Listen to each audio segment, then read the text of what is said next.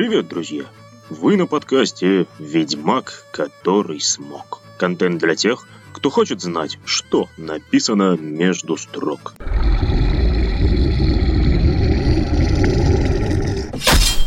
С вами Геннадий Гайер. В прошлом выпуске «Тайна жизни Вичерленда» мы выяснили, что один из основных авторских посылов в романе – это мысль о том, что истинное зло уже давно правит умами и сердцами тех, кто привык причислять себя к цивилизованному обществу. Не все то монстр, что выглядит чудовищно. И мы продолжаем исследовать мировоззренческую парадигму пана Сапковского. Наш сегодняшний выпуск – «Роза из Шароведа. Геноцид по глупости».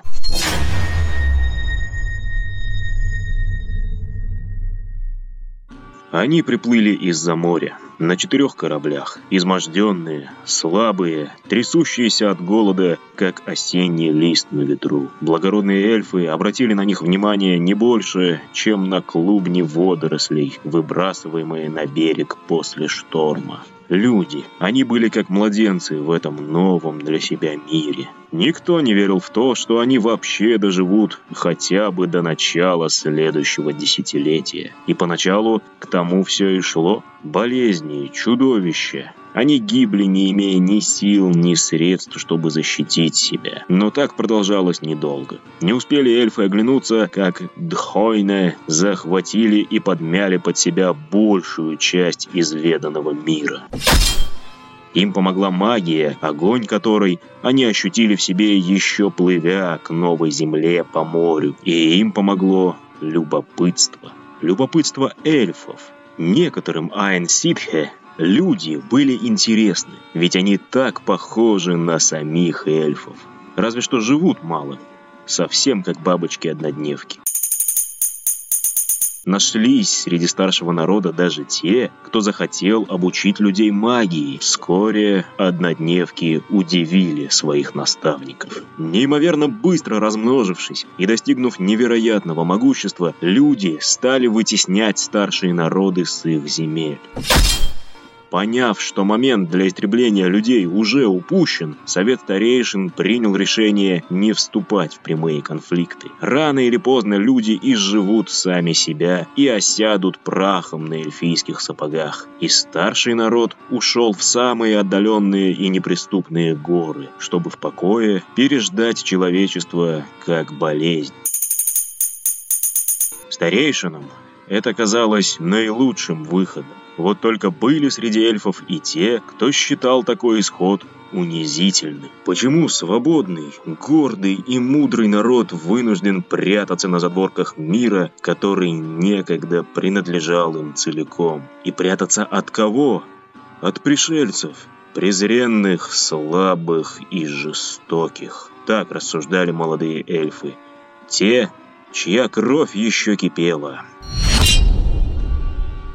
Первой среди них была Аэлира, юная дева с пламенным сердцем и безграничной любовью к своему народу. В любви к народу Айлирен со слезами на глазах наблюдала, как гордые, могущественные эльфы становятся изгнанниками и отщепенцами в своем собственном мире. Видя, на какое жалкое существование эльфов обрекло возникновение людей, она возненавидела Дхойное всей душой. А возненавидев, поняла, что есть лишь один выход – перебить их всех, а тех, кто все же выживет, отправить обратно в море прочь из мира эльфов. Ведь если этого не сделать, этот мир уже никогда не будет прежним.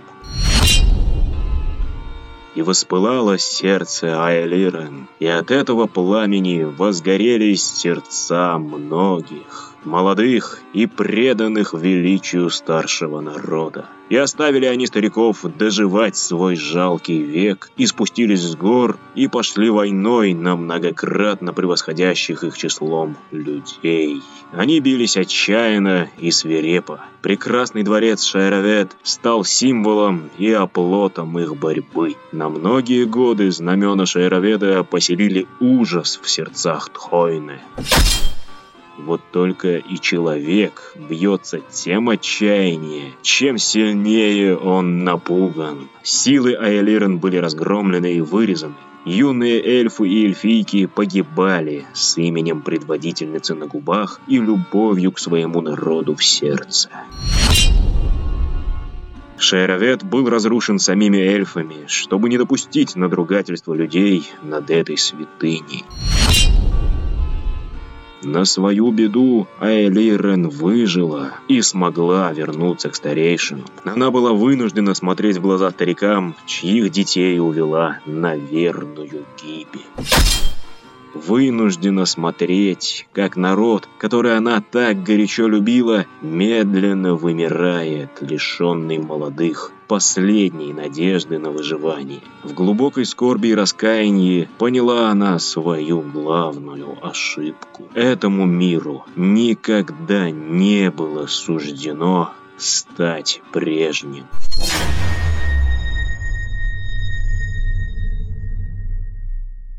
Итак, когда, как не в конце этого волшебного года, поговорить об освободительных войнах, восстаниях за справедливость и прочих акциях гомицида во славу гуманизма и светлого будущего. Знаете, чем хорошо фэнтези? На совершенно абстрактных примерах можно обсуждать явления да более реальные.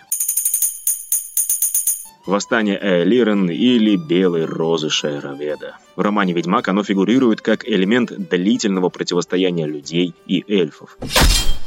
К слову, давайте сразу разберемся с термином «восстание». Это ведь когда угнетенный поднимает бунт против угнетателя. Как правило, явление несет в себе черты гражданской войны. Конечно, еще бывают восстания против вооруженных захватчиков, как, например, китайцы или индусы поднимали восстание против британского господства, а поляки против Российской империи. Во всяком случае, действия происходят на территории одного государства. Хотел сказать, что в «Ведьмаке» эльфы восставали скорее против политики собственного совета старейшин, а вот против людей они вели самую настоящую войну, пусть и партизанскую. Но пока давал определение, понял, что действия Айлирен все-таки восстание эльфийского народа против человеческих захватчиков. Ведь раньше-то весь север был эльфийским, а теперь там хозяйничают человеки. Судя по тем сведениям, что представлены в оригинальном романе, Аэлирен и ее последователи были чрезвычайно восторжены, полны ненависти к человечеству и совершенно, то есть абсолютно, презирали стратегию как область знания. Писатель не дает нам точного соотношения сторон в этом конфликте, но давайте прикинем сами. В какой-то момент людей в Вичерленде становится настолько больше, чем эльфов, что последние решают не вступать в вооруженный конфликт из-за высокой вероятности поражения и полного истребления.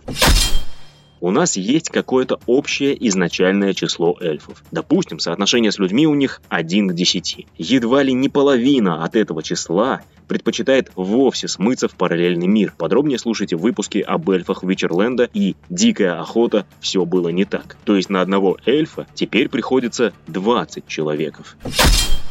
И вот, среди этого небольшого числа находится едва ли четверть восторженных чингачгуков, жаждущих идти на человечество войной. Соотношение сторон уже не слабое, верно? И это мы еще не учитывали, что пока Айлирен и ее октябрята решались на борьбу, человечество не стояло на месте и еще больше приумножило численность своих армий. Ну хорошо, Численный перевес еще не все. Даже при столь невыгодном соотношении можно вполне успешно вести партизанские боевые действия, чем, кстати, эльфы и занимались. Но и здесь обнаруживается жесткое столкновение мечты о красивой борьбе с суровой действительностью.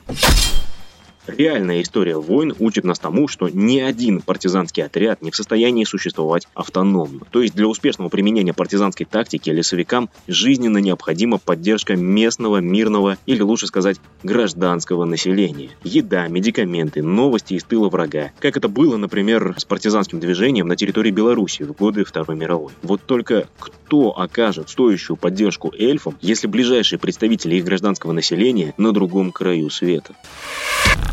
Позднее наследники Аэлирен, Скоэтаэли, будут добиваться помощи гражданских, краснолюдов, низушков, оседлых эльфов в основном силой, но, как мы помним, ни к чему хорошему их это не приводит. То есть, если резюмировать оценку Аэлирен как военно-политического деятеля, Роза из Шейроведа – это восторженная идиотка с даром красноречия. Все, чего она добилась, по такая ненависти молодых, это завлекла своих людей в мясорубку.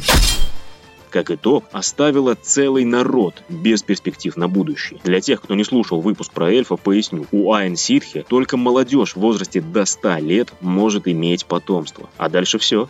Незримое увядание под неизменной внешностью. Да, совсем как у звезд Голливуда.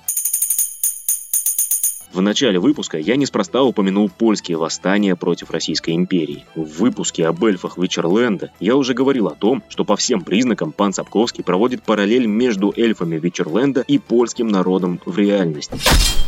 Тех, кому тема интересна, еще раз милости прошу в выпуск об эльфах. Не вдаваясь в подробности, сейчас я лишь скажу, что отношения эльфов с Каэтаэлей и нильфгаарцев очень напоминают отношения польских патриотов с бонапартистской Францией. В обоих случаях император пообещал государственную автономию под своим протекторатом, а взамен требовал военного участия в кампании против давнего сильного врага. Без отношения автора к фэнтезийному конфликту раскрывается его отношение к конфликту реальному. Что хотел сказать Сапковский, акцентируя внимание на обреченности восстания Аэлирен и подчеркивая его преступность в первую очередь по отношению к самому эльфийскому народу. Ведь преступность действий Аэлирен в том, что она увела на бойню молодых, лучшее, что было у народа, его надежду на лучшее будущее. Если проводить аналогию с реальной историей, получается, что преступниками были предводители всех этих заранее обреченных освободительных польских и не только восстаний. Дело тут не только и не столько в том, что восстания были почти всегда заранее обречены на провал, но в том, что, апеллируя к высоким чувствам патриотизма и долга, их предводители поднимали цвет нации. Лучшие представители народа, мечтатели, храбрецы, люди, как правило, живущие интеллектом, поднимались на баррикады под лозунги о свободе, справедливости и величии Родины и гибли под шашками и пулеметными очередями. И что самое обидное, зачинщики восстаний нередко выживали. И в отличие от вымышленной Айлирен, редко признавали свои ошибки и свои преступления. В этом и есть очередная глубокая мысль Сапковского. Мир меняется, и меняется неизбежно. И повернуть время вспять не в силах никакое кровопролитие.